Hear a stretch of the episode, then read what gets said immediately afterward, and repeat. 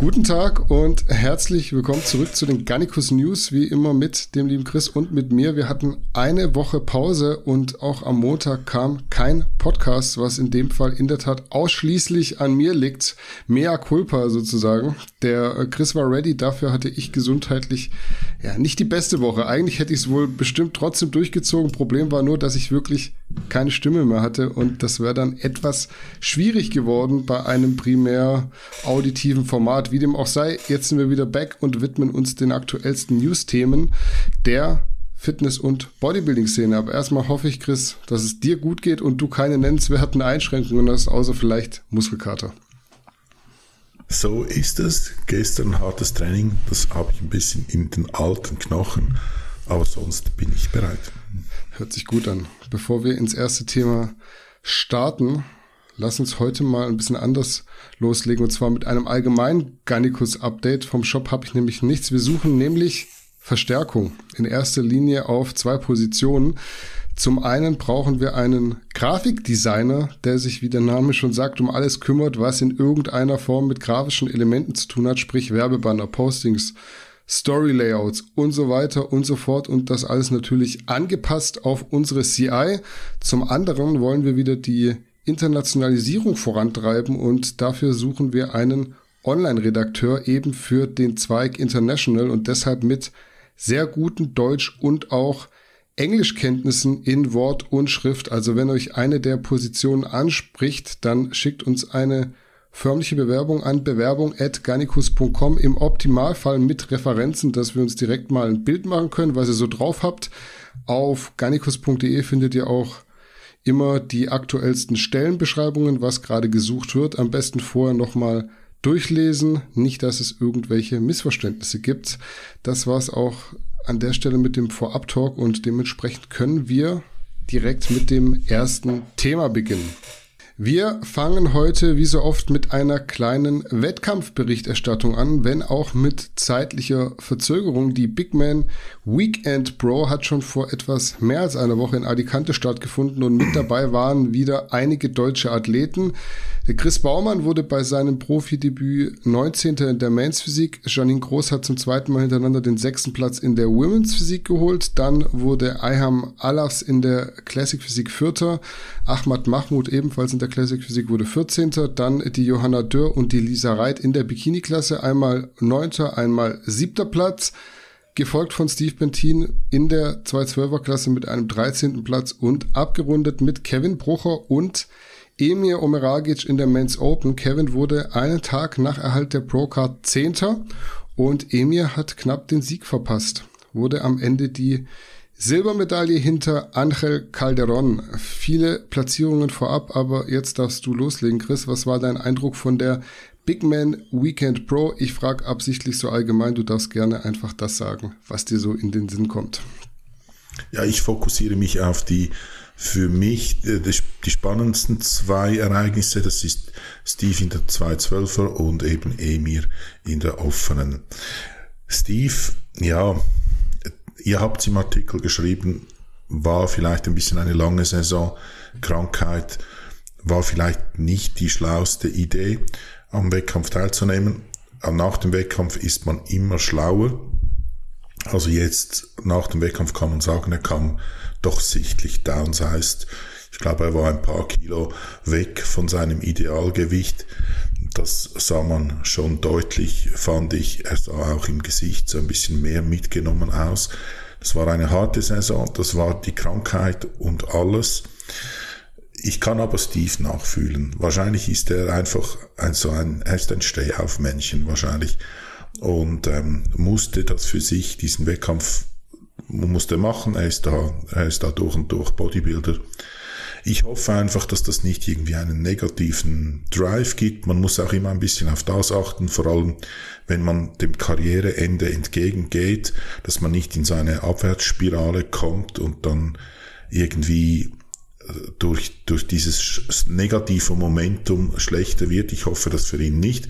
Ich glaube nicht, jemand, der da die Mexikaner äh, die den Machete abnimmt, der wird auch wahrscheinlich sowas ähm, positiv draus gehen und hoffe, dass beim nächsten Wettkampf im nächsten Jahr er äh, wieder voll im Vollbesitz seiner Kräfte ist und da ein besseres Resultat liefert. Dann die Open-Klasse. Ähm, der Sieger eben, den, der Angel Calderon, das ist ein 212er eigentlich, habe ich das richtig mitgeschnitten? Ja. Hm. Der war vor allem im Oberkörper, war der extrem gut, fand ich. Also es war jetzt nicht so, dass der kleine Beine hatte, aber die wurden einfach überstrahlt vom Oberkörper. Also im Oberkörper ist er sehr gut dabei. Also Sieger, ich hätte, ich hätte den Sieg Emir gegeben, weil ich mhm. fand Emir extrem gut. Vielleicht ein Ticken wässrig. Hast du das auch so gesehen? Er war schon trotzdem hart, aber das Ding ist halt so mit laufender Posing-Routine mit den Vergleichen. Ich glaube, da kannst du schon mal zulaufen. Da ist mit Sicherheit ein bisschen Wasser auch runtergelaufen, ja. Und das ist jetzt halt das Einzige, was man ihm vorwerfen kann. Beine immer vielleicht noch ein bisschen hinterherhinken, oder? Mhm. Und vielleicht ein Ticken Wasserfilm. Farbe war super, fand ich ganz mhm. gut.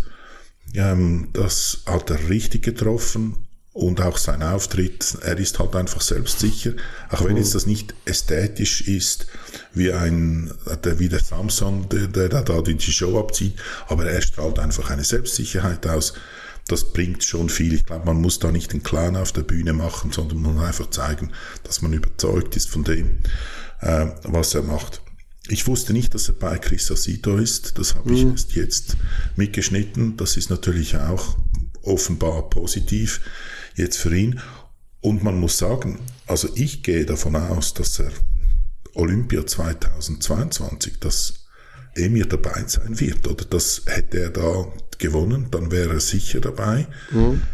Potenzial ist wahrscheinlich ist noch vorhanden, bin ich ganz sicher.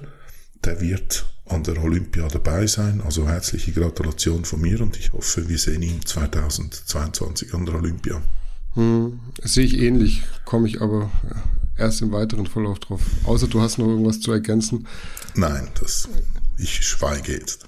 Ja, ich äh, mache das mal so ein bisschen Athlet für Athlet sozusagen, wobei ich schon auch sagen muss, der zweite Platz von Emir war natürlich ganz klar mein Highlight bei Chris Baumann in der Men's Physik sieht man auf jeden Fall, da muss noch ein bisschen Masse drauf. Härte ist da, vielleicht sogar so gut wie bei keinem anderen, aber die Konkurrenz ist halt einfach noch massiver. Mehr Muskeln kommen aber mit der Zeit. Das sehe ich gar nicht so als problematisch, vor allem nicht in dem Alter. Die Janine Großen der Women's Physik fand ich eigentlich ziemlich stark. Mindestens mal das Paket aus Rumänien bestätigt, wenn nicht sogar verbessert, was für mein Empfinden auch die Judges erstmal so gesehen haben. Die haben sie nämlich in den ersten Callout gestellt und dort erstmal auf vier, vielleicht auch auf fünf platziert. Kurioserweise kam dann am Ende doch der sechste Platz raus, was ich jetzt anhand der Vergleiche und Aufnahmen nicht so wirklich nachvollziehen kann. Das heißt ja immer Mund abputzen und weitermachen, das stimmt auch, aber ein kleines Fragezeichen bleibt da bei mir trotzdem stehen. Kommen wir zu Classic Physik. Da hatten wir zwei Athleten, die erst vor kurzem noch ihre Pro-Card in Alicante geholt haben und jetzt nochmal nach Alicante geflogen sind, um ihr Profidebüt zu geben. Einmal der Ayham Alafs und einmal der Ahmad Mahmoud. Ayham wurde mit einem starken Paket Vierter, fand ich definitiv verdient und gerechtfertigt. Von Ayham wird man sicher auch noch was hören in Zukunft. Potenzial ist auf jeden Fall vorhanden. Ahmad wurde in der Klasse nur 14. Wobei man sagen muss, dass es hier wohl eher darum ging, mal direkt eine Pro-Show mitzumachen. Profi wurde er nämlich in der offenen Klasse, deshalb wird es da wahrscheinlich auch wieder hingehen, wenn die nötige Masse am Start ist. Optisch ist das für mich klar Open und nicht Classic. Bikini-Klasse war wie immer relativ schwer zu judgen, vor allem für mich. Das ist alles schon von der Ästhetik schön anzusehen, aber was genau da an welchem Wettkampf verlangt wird, da steige ich nicht wirklich durch. Dass Johanna und Lisa beide die Top 10 knacken, war aber relativ schnell klar, hat man dann an den Vergleichen natürlich gesehen. Beide ein schönes Gesamtpaket und dafür belohnt worden. Ich war eher verwundert, dass Ashley Kaltwasser nur Zweite wurde und nicht gewonnen hat, gerade in solchen ich sag mal, intransparenten Klassen wird ja dann gerne einfach mal bestätigt, was beim letzten Wettkampf rausgekommen ist. Ashley hat beispielsweise in Rumänien gewonnen. Es war zwei Wochen her, deshalb bin ich da auch von einem Sieg ausgegangen. Jetzt hier in Alicante wäre tatsächlich ihr insgesamt 31. gewesen. Ich glaube, das wissen viele noch gar nicht. Mit den 30 Siegen, die sie aktuell hat, ist sie die erfolgreichste Profiathletin in der Bodybuilding-Geschichte. Also auch im Vergleich mit den Männern. Dexter Jackson hat nur 29 Siege und wird wohl aller Voraussicht nach auch keinen mehr holen. Zu Steve muss man, glaube ich, nicht mehr ganz so viel sagen. Da war ja schon im Vorfeld klar, dass die Leistungskurve nach der langen Saison stark nach unten tendiert. Meiner Meinung nach hätte man sich den Wettkampf jetzt schenken und äh, ja, eine Woche früher in Urlaub fahren können. Letzter Platz, 13. Platz, also nicht mal annähernd Punkte und auch nicht wirklich positiv Publicity gemacht. Ich glaube, da wäre es cleverer und vernünftiger gewesen, einfach nicht mitzumachen. Ganz im Gegenteil dazu, Emil Omeragic, du hast es schon gesagt, der hat alles richtig gemacht und auch den Wettkampf noch mitgenommen knapper zweiter Platz und ich muss schon zugeben, dass ich ihn auf dem ersten hatte. Wahrscheinlich so eine Mischung aus Befangenheit und Rechtmäßigkeit, weil allein bin ich da mit meiner Meinung ja auch nicht, wenn man mal so die, die verschiedenen internationalen Videos und Portale anguckt. War halt dann doch ein Spanier, der in Spanien gewonnen hat und noch dazu finde ich, dass gerade die Debatte, dass zwei Zwölfer-Athleten ja auch in der offenen Klasse antreten sollen, können, was auch immer, aktuell ziemlich stark gepusht wird. Angel Calderon heißt der Gute, ist ja eigentlich zwei Zwölfer-Athlet, hast du schon gesagt, und jetzt, ja, der hat auch nicht unverdient gewonnen. Ich habe es halt ein bisschen anders gesehen, wobei man vielleicht auch sagen muss, dass es gar nicht so schlecht ist, wenn Emir noch ein bisschen arbeiten muss für seinen ersten Sieg. Ich will ihm jetzt gar nicht die Arbeitsmoral absprechen. Ich glaube, da ist er wirklich top of the top. Aber eventuell gibt dann so ein Sieg in einem Alter von 22 doch zu viel Rückenwind und man lässt alles zu arg schleifen. Ich weiß es nicht. Trotzdem super starkes Paket, phänomenale Härte. Ich finde für 22 ist das einfach richtig, richtig gut. Auch Kevin Brucher mit einem starken Profidebüt, dieses Jahr beim NRC quasi alles abgeräumt. Jetzt noch die Pro-Card in der IFBB Pro League hinterher und direkt super debütiert. Da kann man eigentlich nur zur erfolgreichen Saison gratulieren. Ja, und ich glaube, mehr deutsche Athleten hat man nicht am Start. Damit war es das auch erstmal von mir. Ich fand in der offenen auch jetzt nicht das leistungsdichteste Feld. Das ist ein guter Punkt, den du erwähnt hast. Das könnte ich mal wenn wir jetzt was suchen wollen bei Emir, das könnte ich mir vorstellen, dass er diese Tendenz haben könnte, weil er wirklich eine sehr große Selbstsicherheit ausstrahlt, auch in seinen Videos mit seinem Trainingsstil, da kann ihn ja nichts davon abbringen und wenn du 100 Leute fragst, sagen 105 Leute, das ist nicht gut, was er macht. Ähm, und da kann ihn ja nichts davon abbringen. Vielleicht ist das gar nicht schlecht für ihn, wenn er da jetzt nicht gewonnen hat. Sonst könnte da irgendwie in einen Overdrive kommen. Ich habe noch eine Frage an dich. Der Calderon, hm. 212er Athlet, hat sich jetzt in der Open für Olympia qualifiziert. Kann er jetzt in der 212er bei Olympia teilnehmen oder in der Open? Kann er das wählen oder ist er nur für eine Klasse bei Olympia qualifiziert? Das ist ja gerade so ein bisschen die Debatte auch. Sean Clarida hat ja neulich in Las Vegas die offene gewonnen gegen äh, Sergio Oliva und äh, Regan Grimes damals. Und der ist auch dadurch, dass er beim Olympia in den Top 5 war, der ist quasi für beide Klassen qualifiziert. Auch Angel Calderon ist für beide Klassen qualifiziert, hat ja noch vor drei Wochen Rumänien gewonnen. Sprich, rein theoretisch dürften die sich jetzt ich glaube, es gibt eine Regel, dass die sich aussuchen dürfen, wo sie starten können. Es ist aber gerade in der Debatte, also sowohl Sean Clarida als auch Angel Calderon wären, glaube ich, nicht abgeneigt, Sean Clarida auf jeden Fall nicht, in beiden Klassen zu starten. Jetzt geht das Sogar. anscheinend wohl nicht. Ja, es geht wohl nicht. Also es, die Olympia-Veranstalter möchten das bisher nicht, aber da sollen wohl noch Gespräche stattfinden. Fände ich zumindest interessant. Ich denke mir, das Risiko, dass da jetzt irgendwas passiert, was die Veranstalter nicht sehen und nicht haben wollen, das ist relativ gering. Es wird jetzt nicht jedes Jahr 30 Mal passieren, dass sich irgendein Athlet für alle Klassen qualifiziert. Deswegen lass die Jungs so starten. Also lass sie doch mitmachen, lass sie doch gucken, was sie da reißen können in beiden Divisionen. Ja, ich meine, es ist ja nicht so anders, als wie wenn er in der Bikini-Klasse antreten würde. Oder? Eben. Also, das passt schon, finde ich, ja.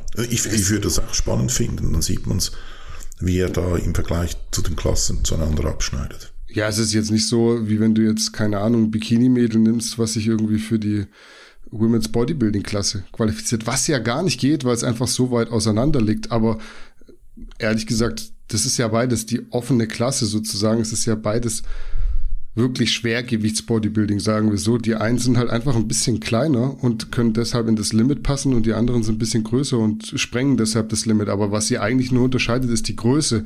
Die kann man auch nebeneinander stellen. Also ich fände es schade, wenn du wirklich so eine Errungenschaft verzeichnest, dich für beide Divisionen zu qualifizieren und dann nicht starten darfst, weil irgendwie 1976 mal jemand eine Regel gemacht hat. Wir machen weiter mit einem Streitthema, das immer noch sehr hohe Priorität genießt. Und zwar, wir kommen zur Frage Netty or Not. Bei euch weiterhin sehr beliebt, obwohl man es sehr oft nicht abschließend sagen kann. Die INBA bzw. PNBA, also ein Naturalverband und deren Profibereich, haben eine sogenannte Online Hall of Shame errichtet, wo alle positiv getesteten Athleten mit Bild, Namen, Wettkampf und gefundenen Substanzen verewigt und an den virtuellen Pranger gestellt werden. 46 Männer und Frauen, wobei man sagen muss, vermehrt Männer werden dort inzwischen geführt und die Meinungen über dieses Vorgehen sind ziemlich verschieden. Zumindest bei uns in den Kommentaren war das so. Die einen finden es natürlich klasse, dass sowas aufgedeckt und vor allem öffentlich breitgetreten wird. Die anderen argumentieren unter anderem mit Datenschutz und sind jetzt nicht so begeistert davon. Deswegen bin ich gespannt, wie du das analysierst. Also was genau hältst du von der Natural Bodybuilding Hall of Shame? Ich finde es super. Ich, find ich dachte mir. Pranger, ich finde das super. Konsum ist eine persönlich private Sache grundsätzlich. Wenn jemand will, das ist seine Sache. Aber sich voll auf die, auf eine Natural Bühne zu stellen, das ist bescheißen. Und das geht nicht. Und ich meine, man kann die Leute ja gar nicht groß bestrafen. Das sind ja nicht irgendwelche welche Preisgelder, die da ihnen entgehen. Amateur, also Natural-Verbände, das sind Amateurverbände in, in den meisten Fällen. Und selbst die Profiverbände, die, dort verdient man jetzt nicht 400.000 Dollar wie bei Mr. Olympia. Deshalb dieser Internetpranger, ich finde das die richtige Methode. Das nützt nichts, wenn man die sperrt oder wenn man denen eins auf die Finger gibt, sondern das soll was, soll was so Abschreckendes sein. Ich finde das richtig. Das ist ein Vergehen auf moralischer Ebene und dann die so moralisch bestrafen, mit diesem Pranger finde ich die richtige Methode. Die müssen nicht Geld zahlen, weiß ich was, so vielleicht den Test selber zahlen oder so. Aber dass sie die so da gezeigt wird, du bist ein Bescheißer, das finde ich die richtige Methode. Ich habe natürlich in dem Zusammenhang, um das Ganze in, in noch irgendwie in ein Verhältnis zu rücken, weil ich denke, das, was wir da der, in der Hall of Shame sehen, das ist die Spitze des Eisberges. Ja. Wenn man es ähm, mit dem aktuell sehr breit getretenen Ereignis von der Gewichtheber-Olympiade 2012 vergleicht, Dort haben 200, rund knapp 250 Teilnehmer teilgenommen und wohlverstanden. Dabei sind schon Leute, durften gar nicht teilnehmen, weil ganze Länder gesperrt waren oder einzelne mhm. Athleten. Von diesen 250 Teilnehmern, man hat da exzessiv Nachtests gemacht, also die Urinproben die von den Dopingtests, die werden ja nicht weggekippt, sondern die werden aufbewahrt und es kommt immer wieder mal vor, dass man ein paar Jahre später mit neuen Testverfahren das nachprüft und von diesen 250 Athleten waren, sind mittlerweile Stand heute 30 positiv. 30 mhm. von 250, das sind 12 Prozent von allen. Darunter mehrfach Sünder. Und wahrscheinlich ist aber weit, sind da auch nicht, das ist, wird auch nur die Spitze des Eisberges sein. Deshalb so ein Internetpranger, um dem vorzubiegen. Ich finde das die richtige Methode. Man kann mich jetzt steinigen für das, aber ich finde, auf moralisch, das ist auf moralischer Ebene und das zeigt einfach Charakter, ähm, den Charakter eines Sportlers oder eben eines Nicht-Sportlers auf. Ja, als ich auf diese Hall of Shame aufmerksam geworden bin, habe ich mich schon erstmal gefragt, ob das wirklich sein muss. Man sagt aber ja wie im Mikrokosmos, so im Makrokosmos, beziehungsweise wie im Kleinen, so im Großen. Und dann muss man vielleicht auch sagen, wie im Großen, so im Kleinen. Ich denke da beispielsweise an die Tour de France oder auch an die Leichtathletik. Dort wird auch kommuniziert, wenn jemand des Dopings überführt wurde. Man kann es ja auch oft gar nicht verheimlichen, wenn auf einmal Medaillen aberkannt und neu verteilt werden. Wie das rechtlich aussieht, also ob man das rein theoretisch überhaupt darf oder ob die Athleten irgendwas unterschreiben, dass sie im Fall der Fälle geächtet werden können weiß ich nicht. Ich sehe es zwiegespalten, sowas zu machen und irgendwie muss man auch den Sinn in Frage stellen, beziehungsweise den wirklichen Zweck in Erfahrung bringen. Am Ende kann ich mir nicht vorstellen, dass das alle sind, die da jemals positiv getestet wurden. Wahrscheinlich werden dann halt auch oft, wir hatten es jetzt wieder bei Brose bei dem Wettkampf, da sieht man dann, wie, wie professionell so ein Natural Bodybuilding Verband auf Profi-Ebene wirklich ist. Da werden einfach Stimmen von Judges gestrichen und irgendwelche auffälligen Athleten gar nicht getestet. Also warum macht man sowas mit der Hall of Shame? Wahrscheinlich um quasi so eine Blendgranate zu werfen, dass der Eindruck erweckt wird, man sei ein sauberer Verband. Vielleicht sind auch wirklich einige rechtlich dagegen vorgegangen und dann von der Liste verschwunden. Wer weiß. Viele wird man aber sicher nie erwischen. Dafür gehen einem dann mal Fische ins Netz, die gar nichts verbrochen haben. Also ich rede jetzt nicht von denen, wo da irgendwie acht Substanzen gefunden wurden. Dass das alles Zufall ist, da brauchen wir jetzt nicht mehr drüber diskutieren, aber sicher bei so einer Verhältnismäßigkeit von Testo zu Epitesto oder irgend sowas, vielleicht ist da auch mal was im Argen, wo man sagen muss, da hat der Test nicht richtig funktioniert. Und dann stehst du da mit Bild, Namen und allem möglichen am Pranger, ist auch nicht cool. Fakt ist ja, wo es die Möglichkeiten gibt zu betrügen, wird meistens auch betrogen. Manche kommen durch, manche nicht, aber wirklich sauber kann man, glaube ich, keinen Sport machen. Dafür sind die dann doch immer zu weit. Vor allem in den größeren Sportarten haben die auch Profis, Unterstützer, die einfach gucken, dass man halt immer so dieses Quäntchen weiter ist als die Testmethoden. Ob man die Sünder jetzt im Internet bloßstellen muss, ist halt dann die Frage. Ich finde es jetzt nicht cool, aber auf der anderen Seite muss man halt damit rechnen, dass Menschen angepisst sind, wenn man gedopt in einem Naturalverband startet. Also so muss man es wahrscheinlich eben unterm Strich sagen, weil wir reden da nach wie vor von Betrug. Nicht nur an den Fans, auch an Verband und Konkurrenz. Deswegen wahrscheinlich ist das trotzdem eine Möglichkeit, um so ein bisschen Abschreckung zu erzeugen. Natural Bodybuilding, ob einem das gefällt oder nicht, mir gefällt es auch nicht, aber das ist eine Charakterfrage. Das ist mhm. eine Frage des Charakters. Und jemand, der dort bescheißen will, ich glaube, das ist relativ einfach zu bescheißen, wenn man möchte. Und deshalb denke ich, dass so was Abschreckendes, was, was ja nicht schön ist, oder ich, ich möchte mir nicht schadenfreudig äh, mit dieser Website und sagen, schau mal, haha, diese Idioten wurden erwischt und das geschieht ihnen recht. Das möchte ich überhaupt nicht, aber ich finde, das ist eine Charakterfrage, das ist ein Charaktertest, ob man natural ist oder nicht und deshalb finde ich dieses vielleicht ein bisschen drakonische Mittel angebracht. Wo ich es übrigens nicht so angebracht finden würde, wäre bei den Tour de France Velofahren. Ich habe da so ein bisschen latent das Gefühl, dass die gar nicht anders können, dass die vom Umfeld, von den Betreuern, von den Teams, von der ganzen Geschichte der Tour de France da latent dazu gezwungen werden. Ich möchte niemand entschuldigen.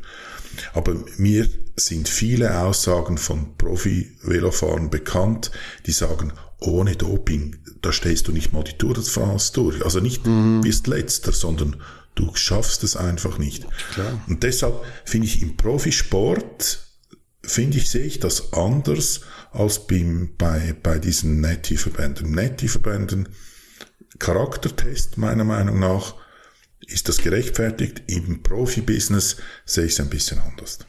Ja, gerade so Radsport.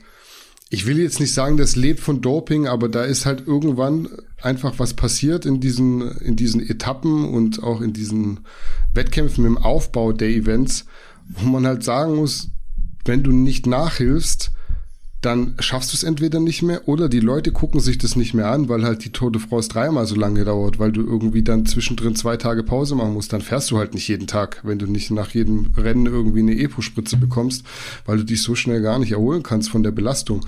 Und da muss man entweder die Kurse kleiner machen oder die Leistungen irgendwie ja, absenken. Das Leistungsniveau kann nicht so groß sein, wenn du natural auf der Ebene Fahrrad fährst jeden Tag. Das geht halt einfach nicht. Und da haben sie halt viel kaputt gemacht. Die hätten auch einfach Lance Armstrong leben lassen können in dem Sport. Sie hätten einfach sagen können, ey, du bist halt der Beste der Doper. Dopen tun alle. Und jeder, der halt nicht dopt, der kommt dort nicht hin, ist ganz klar. Aber wenn du jetzt allen das Doping wegnimmst, die, die Frage hat man ja oft, dann sind wahrscheinlich die gleichen vorne mit dabei, wie jetzt auch wenn alle dopen würden. Aber sie haben sich, die Tour de France hat sich dazu entschieden, einfach auch auf einem hohen Level Leute aus dem Rennen zu nehmen, indem man sie als positiv hinstellt. Sie waren auch positiv, aber das hat denen ganz klar geschadet, weil heute, ganz ehrlich, es guckt keiner mehr Tour de France an. Ich habe das früher trotzdem immer mal wieder gerne geguckt. Ich gucke mir das nicht mehr an, weil es ist nicht mehr interessant. Die Stars fehlen und ja, irgendwie ist so der Glanz weg. Obwohl einem immer klar war, dass da gedopt wird. Aber es ist, macht keinen Spaß mehr anzugucken. Wir fahren fort mit einem Protagonisten der Fitnessszene, der heutzutage nicht mehr ganz die Aufmerksamkeit genießt wie vor ein paar Jahren, als Simeon Panda, Ulysses Jr. und auch beispielsweise Lazar Angelov maximal angesagt waren. Die Rede ist von Chulsun, mit dem offenbar schon zum wiederholten Mal sein Temperament durchgegangen ist. Schreibt mal in die Kommentare, ob ihr noch Schulzun und die anderen Jungs von der Muscle Mania kennt. Nicht, dass nur ich das irgendwie interessant finde und den heute keiner mehr auf dem Schirm hat. Hat auf jeden Fall immer noch mehrere hunderttausend, auf manchen Accounts sogar über eine Million Follower. Auf jeden Fall war der gute Chulsun wohl irgendwo essen. Also ich verkürze das hier jetzt mal so gut es geht. Und beim Verlassen des Restaurants wurde er ungefragt gefilmt und fotografiert. Was ihm nicht so gefallen hat, er hat dann die Personen zur Rede gestellt, die meinten aber, sie hätten ihn überhaupt nicht fotografiert. Das wiederum hat Chulsun nicht geglaubt, weshalb er dem einen Kollegen das Handy weggenommen und selbst nachgeschaut hat, was Sache ist. Auf dem Handy waren dann doch Aufnahmen drauf und blöd war außerdem, dass zwei der, ich nenne sie mal Paparazzi, scheinbar unschön die Faust von Chulsun abbekommen haben sollen. Das ganze Gemenge hat dann medial einige Folgen für Chulsun gehabt, weil er wohl nicht zum ersten Mal wegen solchen Stories auffällt und deshalb schon so ein bisschen seinen Ruf weg hat in der koreanischen Mainstream-Presse. Gab wohl auch eine Anzeige wegen Körperverletzung, die aber nach einem Streitschlichtungsgespräch zurückgezogen wurde. Viel Gossip, zu dem ich selbst verständlich deine Meinung hören will. Wie schätzt du die Reaktion von Chulsun ein? Also kann man dafür Verständnis haben, wenn ein Social Media Star bei solchen Vorfällen aus der Haut fährt? Ich habe da ein gewisses Verständnis, rechtfertige aber sein Handeln nicht. Zuerst vielleicht noch zu Chulsun. Der hat ja die Muscle Mania, das ist ja auch ein Natural Wettkampf, hat er ja gewonnen und ich finde, so seine Proportionen, die er hat, wie er sich bewegen kann, sein für einen Mann attraktives Gesicht, das er hat, er ist schon eine einmalige Erscheinung. Ich fand den wirklich, der war ähm, attraktiv zum Anschauen. Wahrscheinlich für die Frauenwelt schon zu viel Muskeln. Mm. Aber eben die Kombination Gesicht, Körper, wie er sich bewegen kann, sein asiatisches Lächeln, das war eine, also finde ich eine sehr spannende Kombination, was es so nicht auch an jeder Ecke gibt. Ja, jetzt diese ganze Geschichte, eben ich sehe da zwei Seiten. Die Leute, normale Leute, Journalisten vergessen immer ein bisschen, dass diese Celebrities auch eine gewisse Privatsphäre haben, die man schützen muss. Und wenn jemand nicht fotografiert werden möchte, ist das sein Recht. Und da ist nicht einfach, weil er irgendwo auf der Bühne ist, jetzt darf ich ihn fotografieren. Dass er da aus der Haut fährt, kann ich komplett nachvollziehen. Dass er handgreiflich wird, das geht natürlich nicht.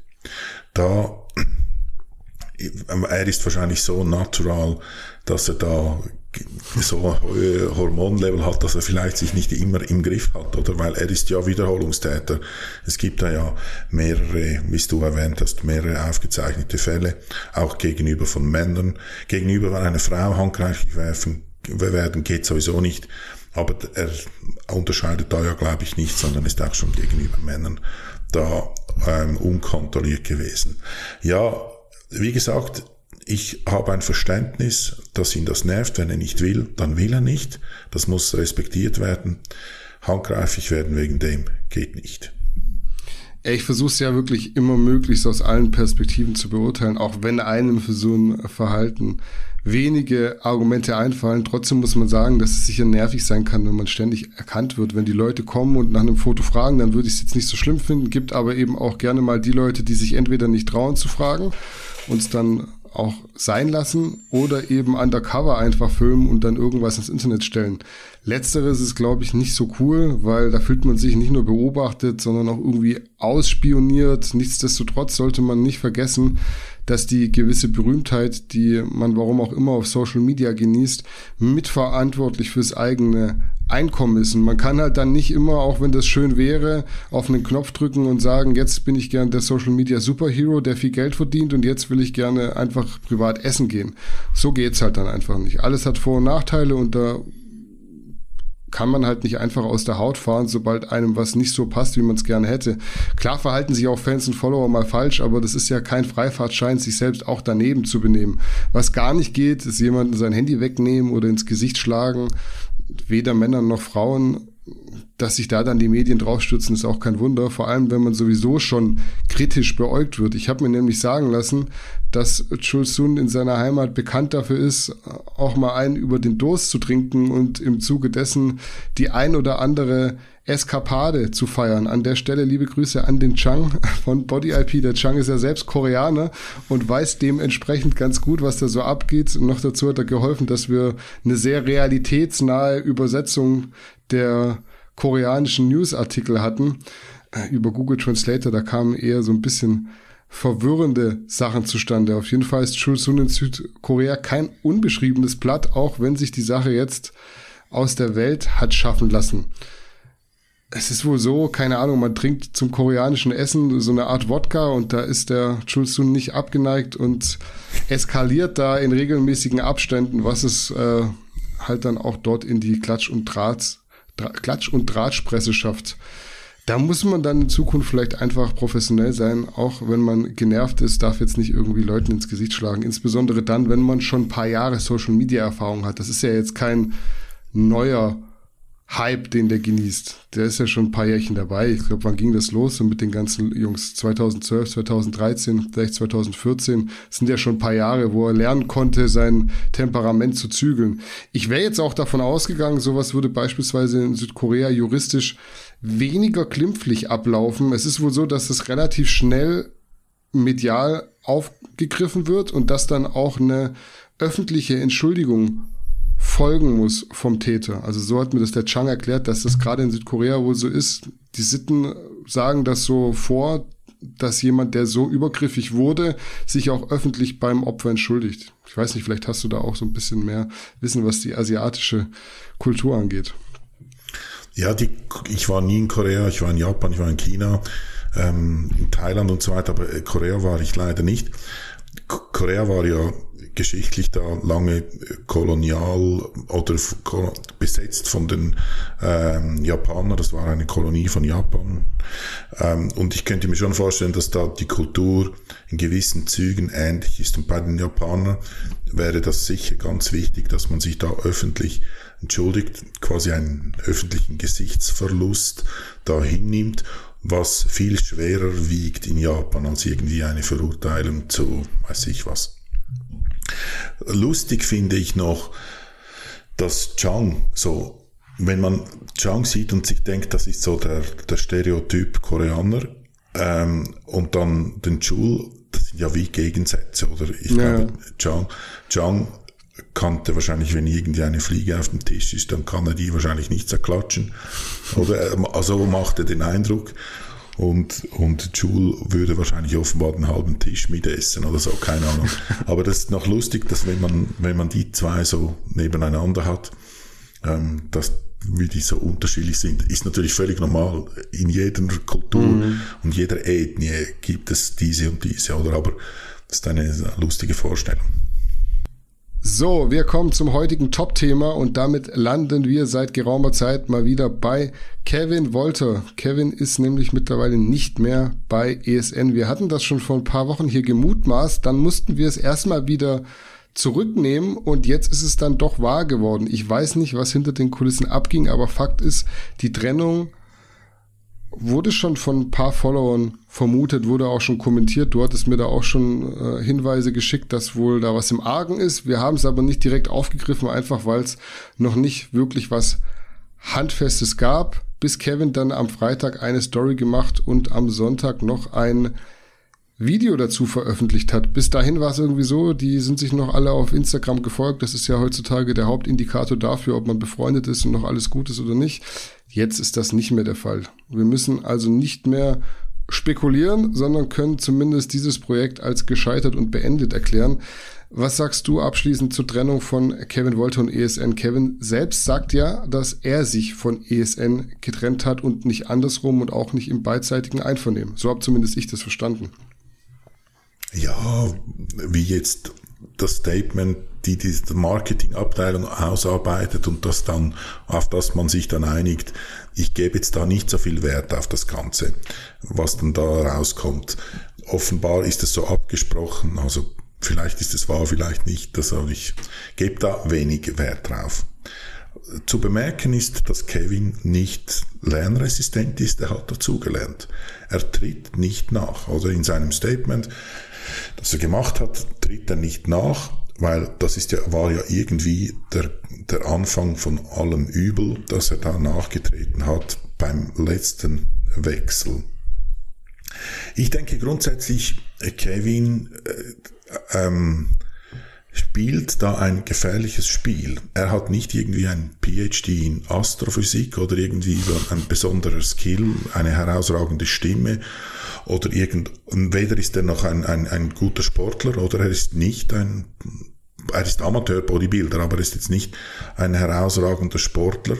Er ist ein lustiger Vogel. Er kann die Leute irgendwie unterhalten, aber das könnte schnell auf die andere Seite kippen. Und meiner Meinung nach befindet er sich schon auf der Talfahrt. Also er hat jetzt keinen Sponsor mehr. Ich weiß nicht, ob er noch interessant für neue Sponsoren sind. Also ich möchte jetzt da ihn nicht herunterreden, das ist einfach meine objektive Analyse, weil eben die, das Interesse an der Person ist, oder er hat auch nicht ein Gesicht wie George Clooney oder Brad Pitt oder irgend sowas, sondern er ist von seiner Erscheinung mit seiner ich würde nicht gerade Sprachfehler, aber mit, mit, mit seiner zum Teil so schwerfälligen Sprache und so weiter und mit seinem Aussehen und mit seiner Art und mit seinen Rehaugen und so weiter. Er ist eine lustige Erscheinung und er ist unterhaltsam.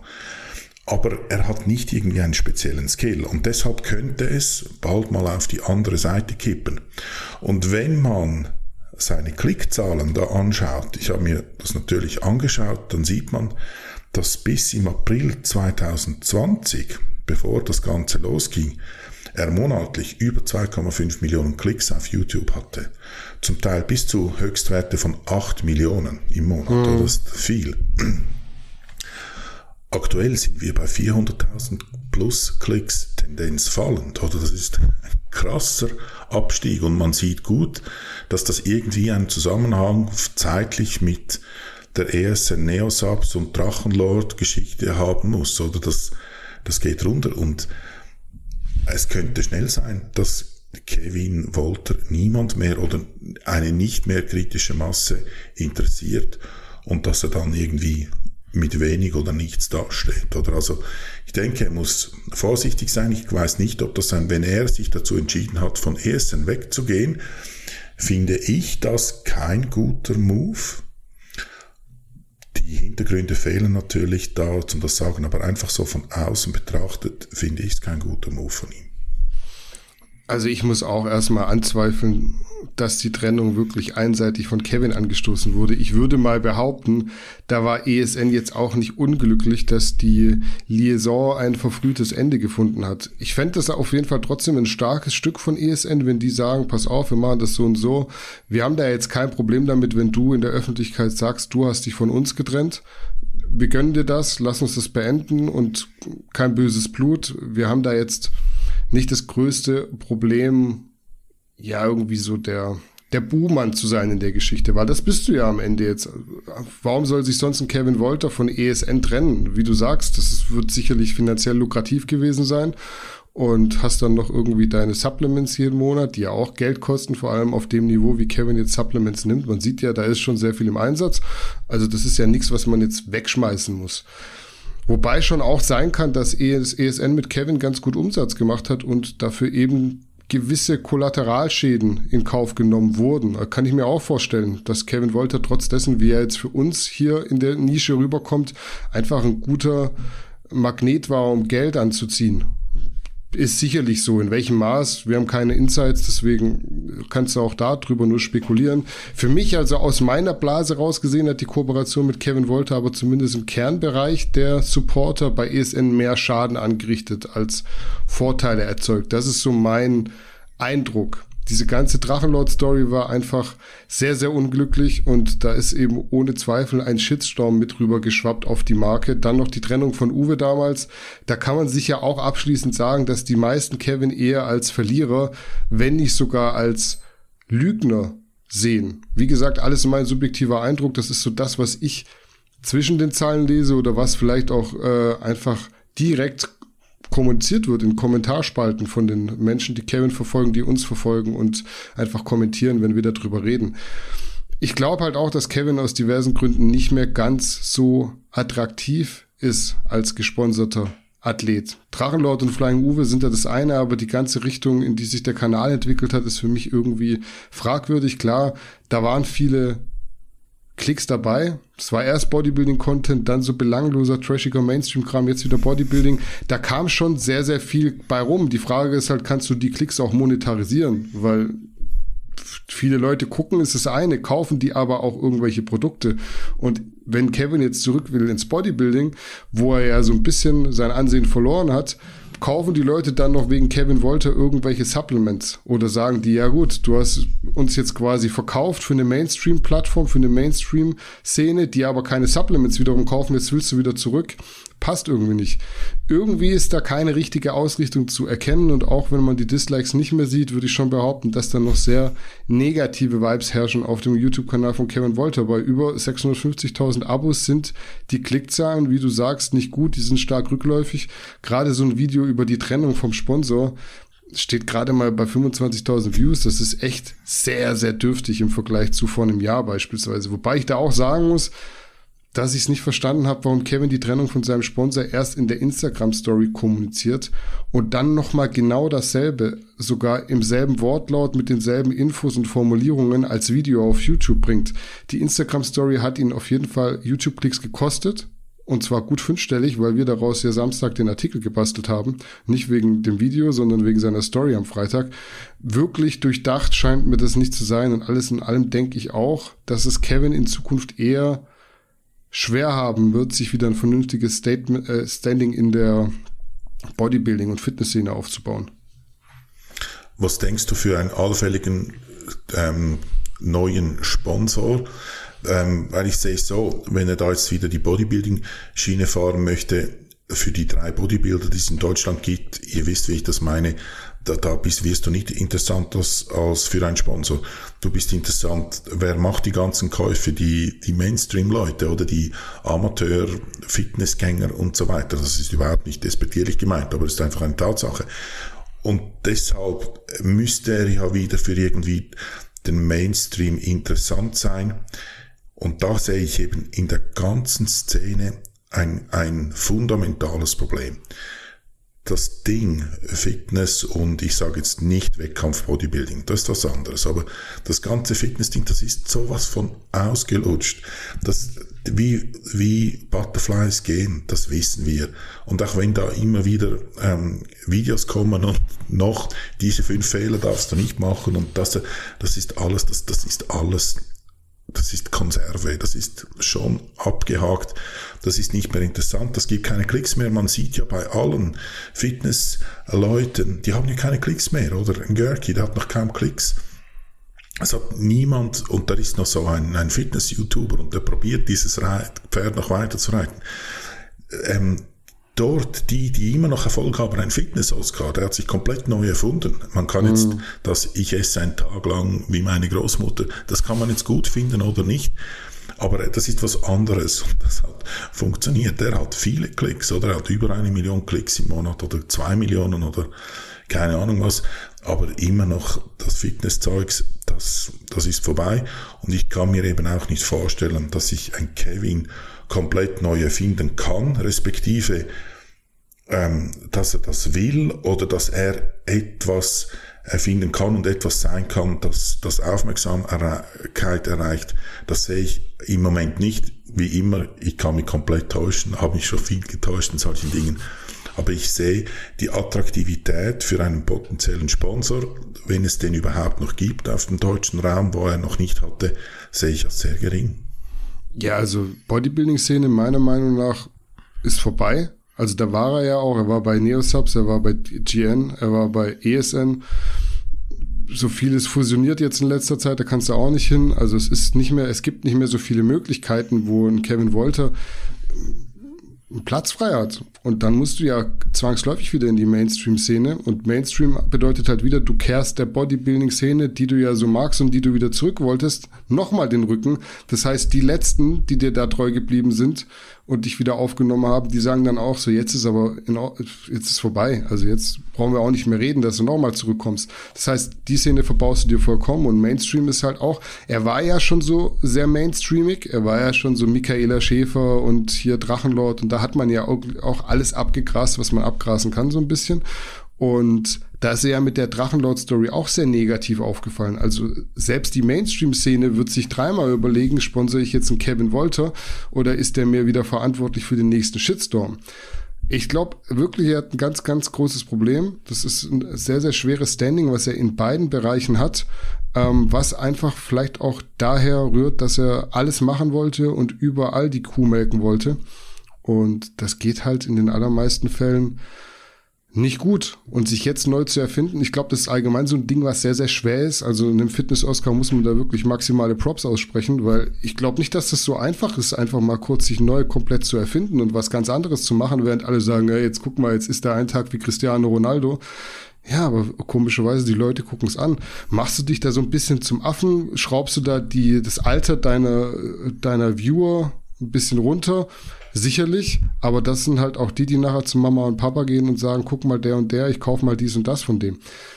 Also es ist, du kannst von Fitness-Oscar halten, was du möchtest. Ich glaube, der hat sehr, sehr viel richtiger gemacht als viele andere Athleten und gesponserte Influencer in der Fitnessszene. Ja, sehe ich, sehe ich eins zu eins. Und das Lustige ist ja, da, also da bin ich, gehöre ich auch dazu, ich war jemand, der Fitness-Oscar belächelt hat. Ja. Und jetzt muss ich neidlos sagen, äh, alles richtig gemacht. Ich würde es nicht so machen, nach wie vor nicht. Aber mhm. er, aus seiner Sicht, er hat alles richtig gemacht.